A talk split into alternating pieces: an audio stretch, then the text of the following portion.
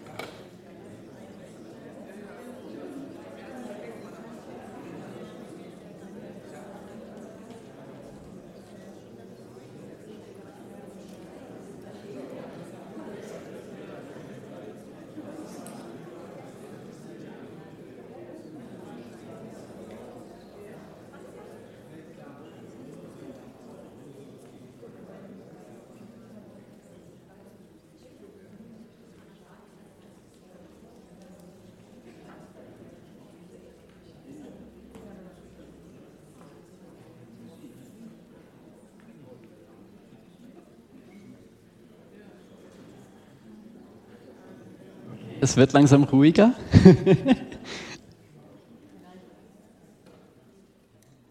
Sind euch Dinge aufgefallen? Für, für wen von euch war es eine Herausforderung, auf die Art darüber zu reden? Vielleicht, weil man das sonst nicht so macht, so im, im Gottesdienst, ich weiß nicht. Vielleicht auch, weil ihr nicht so genau wusstet, wie man diese Fragen beantworten soll. So klar ist es vielleicht nicht. Am liebsten hätte ich natürlich jetzt so von euch allen so ein bisschen zu hören, was ihr denn so rausgefunden habt. Ich vermute mal, das wird ein bisschen die Zeit zu sehr in die Länge ziehen. Im, im Café würde ich das vielleicht machen, wenn wir nur so 30, 40 Leute sind, dann kann man das manchmal noch sich erlauben. Äh, deswegen erzähle ich euch jetzt einfach, was mir so aufgefallen ist oder was ich gedacht hätte. Vielleicht knüpft das bei einigen von euch an, an das, was ihr auch gemerkt habt. Über den Bettler haben wir schon ein bisschen geredet, über den Blinden. Der schreit, der will unbedingt zu Jesus, oder? der sagt, Jesus, hab, hab Mitleid mit mir. Hilfe. Ich brauche deine Hilfe. Und der ist auch ziemlich ausdauernd dabei, eigentlich. Warum macht er das? Weiß nicht. Vielleicht hat er von Jesus gehört, hat davon gehört, was Jesus für Wundertaten getan hat. Vielleicht wusste er irgendwie in sich drin, der ist der Retter, der ist der, der mir helfen kann. Vielleicht war es einfach seine letzte Hoffnung, Wer weiß, wie lange er da schon sitzt als Blinder, als Bettler. Ich weiß nicht. Auf jeden Fall, irgendwie weiß er, ich, ich brauche diesen Jesus. Irgendwie weiß er, wenn mir auch nichts anderes helfen kann, der kann mir helfen. Ich muss unbedingt zu diesem Jesus hinkommen. Und er setzt, er, er setzt sozusagen alles auf diese eine Karte, oder? Und dann ist da die Menge die, die mit Jesus unterwegs sind. Und was mich am, im ersten Moment ein bisschen geschockt hat, ist, sie versuchen ihn erstmal zum Schweigen zu bringen. Und da habe ich mich auch gefragt, warum? Warum versuchen sie das? Keine Ahnung. Vielleicht, vielleicht mochten sie den nicht besonders. Ich weiß nicht, ob sie da schon mal vorbeigekommen sind. Vielleicht haben sie auch einfach gedacht, nee, das ist jetzt eine unpassende Störung, hier bitte geh uns aus dem Weg, wir sind unterwegs, wir wollen weiter. Vielleicht haben sich auch manche gedacht, hier belästige doch nicht bitte unseren Meister, so ein, so ein Abschaum, so ein Bettler da, der soll bitte nicht unseren Meister belästigen. Wir haben vielleicht Besseres zu tun. Vielleicht war es ihnen auch einfach peinlich, wer weiß, dass da jemand so nach Jesus schreit, dass so ein bisschen auch ein Aufre Aufsehen erregt wird. Vielleicht war es ihnen peinlich. Ich weiß nicht. Auf jeden Fall versuchen sie ihn zum Schweigen zu bringen. Und der Blinde schreit weiter. Mir ist in den Sinn gekommen, vielleicht geht uns das manchmal ähnlich. Ich weiß nicht, ob du Situationen kennst, wo du merkst, ich brauche Hilfe. Ich sitze jetzt in einer Situation, ich brauche Gottes Hilfe. Jesus, hab Mitleid mit mir. Ich brauche dich jetzt. Ja? Und dann kommen manchmal Stimmen, die einen versuchen davon abzuhalten. Manchmal Stimmen im eigenen Kopf, Gedanken. Ja? Stimmen, die dir sagen, komm, jetzt stell dich mal nicht so an, so schlimm ist dein Problem auch nicht, da wirst du schon selber mit fertig. Zum Beispiel. Vielleicht kennt ihr das. Oder andere Stimmen, die sagen, also Jesus ist ja Gott, der allmächtige Gott, der hat wichtigere Probleme zu lösen als jetzt diese Kleinigkeit, die dich gerade beschäftigt. Also wenn du mal ein wirkliches Problem hast, dann kannst du zu Jesus kommen. Aber mit dieser Kleinigkeit, nee, komm, lass das mal. Solche Stimmen können es auch sein. Vielleicht auch Stimmen wie einfach, Mensch, das ist peinlich. Das, wenn ich das zugebe, dass ich da Hilfe brauche, wie sieht das denn aus? Was sollen denn da die Leute denken? Kennt ihr solche Stimmen, die einen manchmal versuchen abzubringen davon, wirklich zu Jesus zu gehen? Und manchmal geht es vielleicht sogar noch weiter, wie in dieser Geschichte. Das können manchmal Menschen sein, die diese Stimmen sind, die versuchen, dich abzuhalten, zu Jesus zu gehen. Und ich will jetzt nicht urteilen über die Motive, die diese Personen haben. Vielleicht ist das manchmal, dass ihnen das peinlich ist, dass da jemand einfach so sehnsüchtig nach Jesus schreit und sie denken, bleib mal auf dem Teppich bitte, bleib mal ganz ruhig, das ist uns ein bisschen unangenehm, das geht außerhalb unserer Komfortzone. Manchmal ist es auch, wenn jemand ganz radikal Jesus nachfolgen will, wirklich alles von Jesus erwartet, dass dann die, die in dieser losen Wolke um Jesus herum mitlaufen, dass das für die ein bisschen ungemütlich ist, nenne ich es mal so. Ich lerne einfach eine Sache von diesem blinden Bettler in dieser Geschichte. Und das ist jetzt nichts sehr, vielleicht nicht sehr mysteriöses, das ist was ganz Offensichtliches. Aber ich finde, es ist trotzdem ziemlich tiefgründig. Was ich lerne von diesem Bettler ist, lass dich nicht abbringen. Der schreit weiter. Der lässt sich eben nicht abbringen von den Stimmen, die sagen, hier, nee, lass mal. Sondern er schreit weiter, bis Jesus stehen bleibt und ihn hört. Das ist für mich eine Ermutigung. Okay. Jetzt habe ich nochmal eine Frage für euch. Ihr dürft nochmal reden in euren kleinen Gruppen. Ihr habt wieder so zwei, drei Minuten. Jetzt schauen wir uns Jesus an. Was macht denn jetzt Jesus? Wie reagiert Jesus? Und auch da frage ich euch wieder, redet auch darüber, was glaubt ihr, warum handelt Jesus so, wie er handelt? Ja? Also was macht Jesus und was glaubt ihr, warum handelt Jesus so, wie er handelt? Nochmal drei Minuten, los geht's.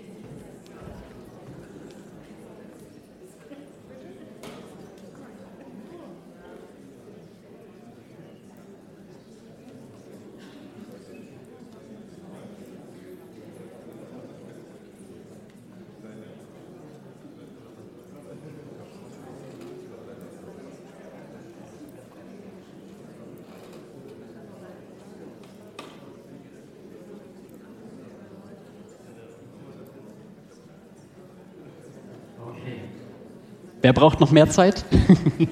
Sonst habt ihr später noch mehr Zeit nach dem Gottesdienst. Da dürft ihr gerne noch weiterreden. Ich finde es sehr spannend, was Jesus macht in dieser Geschichte. Und das Erste ist ja schon mal, dass Jesus ganz anders reagiert, als die Menge zuerst reagiert. Als Jesus ihn hört, heißt es, da bleibt er stehen und lässt ihn zu sich rufen.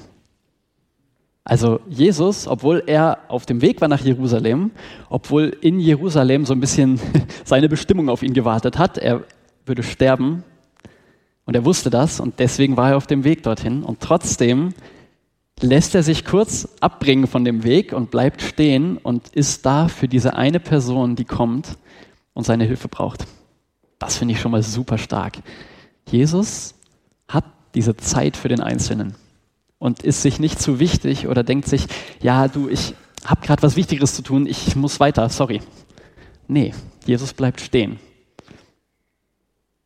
Dann lässt er ihn zu sich rufen.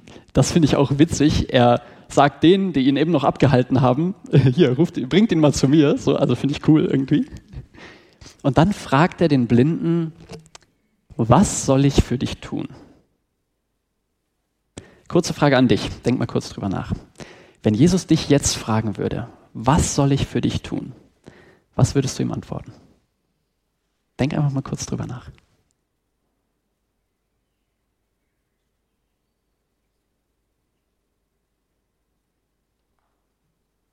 Jesus fragt das diesen Blinden.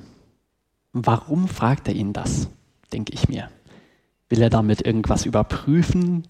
Will er seinen Glauben testen? Oder, oder was, was soll das? Der Blinde sagt, naja, natürlich, ich will sehen können. Jesus sagt, okay, du sollst sehen können, dein Glaube hat dich gerettet.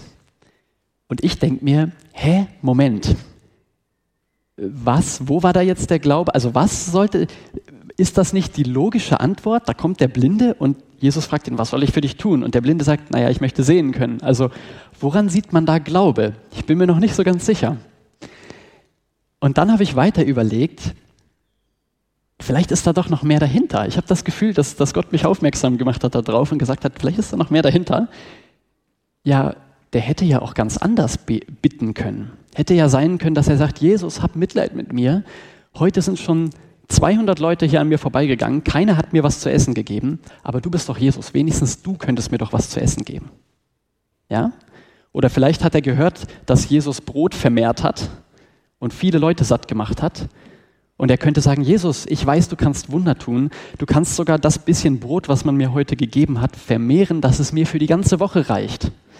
Oder möglicherweise, dass es für meine ganze Familie reicht. Die muss ich ja auch irgendwie versorgen. Oder, oder du kannst ein Wunder tun, dass es so viel ist, dass ich die Reste verkaufen kann und sogar noch genug Geld habe, um das ganze Jahr überleben zu können. Aber das sagt er nicht. Er sagt, ich möchte sehen können. Er geht sozusagen an, an die Wurzel der Sache, ja, an den Kern des Problems. Wahrscheinlich ist er deswegen ein Bettler, weil er blind ist. Weil er blind ist, kann er nicht arbeiten, wie er vielleicht sonst getan hätte oder vielleicht vorher getan hat, wer weiß. Jetzt muss er betteln, das ist das Einzige, was ihm bleibt. Aber wenn Jesus dieses Problem löst, dann wird sich sein ganzes Leben verändern. Dann, dann ist er ein neuer Mensch sozusagen. Ja, dann kann er wieder arbeiten, er kann selber seine Familie versorgen und so weiter und so weiter. Das finde ich spannend. Er bittet Jesus, nicht nur Symptome des Problems zu lösen, sondern den Kern. Er sagt, Jesus, ich brauche dich dafür, du musst mich von Grund auf verändern. Und jetzt will ich zurückfragen, was hast du gerade gedacht, als ich gesagt habe, wenn Jesus, wenn Jesus dich fragen würde, was willst du, was ich für dich tue? Was soll ich für dich tun? Was hast du da gedacht? Hast du eher an, ich sag mal, Symptome gedacht? Oder an den Kern der Sache? Ich habe das Gefühl, oft, wenn wir Jesus bitten, bitten wir eigentlich eher um oberflächliche Dinge, in Anführungszeichen. Und Jesus kann eigentlich viel mehr. Der kann von Grund auf ja, die ganze Identität verändern. Der kann dich von innen heraus komplett verändern. Und das ist das, was er hier in der Geschichte dann macht. Er heilt den Blinden und ja, der, der Blinde ist ein neuer Mensch, kann man sagen. Der ist komplett verändert. Ein neuer Mensch, er folgt Jesus nach, lässt alles stehen und liegen Das ist jetzt das Zentrum seines Lebens. Und ich glaube, ja, eigentlich die Wurzel des Problems ist doch eigentlich, dass wir Menschen getrennt sind von Gott. Oder die Trennung zwischen Menschen und Gott. Und Jesus ist gekommen, um eigentlich generell dieses Problem ganz an der Wurzel zu bekämpfen, um die Sache komplett zu, zu verändern. Und dafür ist er auch gestorben am Kreuz und auferstanden, um jedem Menschen das möglich zu machen, wieder in Beziehung mit Gott zu leben. Ein neuer Mensch zu sein, eine neue Identität zu haben. Hast du jemals so eine Begegnung mit Jesus gehabt, die dein ganzes Leben verändert hat? Denn ich glaube, wenn nicht, ist es heute so, als ob Jesus vorbeigehen würde und, und sagen würde, hey, was möchtest du, was ich für dich tun soll? Und du hast die Möglichkeit zu schreien, Sohn Davids, Retter, ich brauche dich, hab Erbarmen mit mir, hab Mitleid mit mir. Und ich weiß, dass Jesus stehen bleiben wird, weil ihm das wichtig ist.